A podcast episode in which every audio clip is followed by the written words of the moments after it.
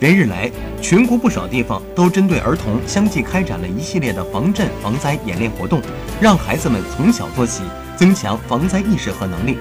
五月八日，山西省垣曲县滨都幼儿园里，孩子们在防震演练中学习逃生、学习包扎技能，还在演练中相互帮扶。当天，江西萍乡市河窑镇中心小学组织全校近一千名师生也开展防震减灾安全教育活动。师生们观看专业救援人员的演练，还进行了应急疏散演练，学习防震减灾知识，增强应急避险与自救互助能力。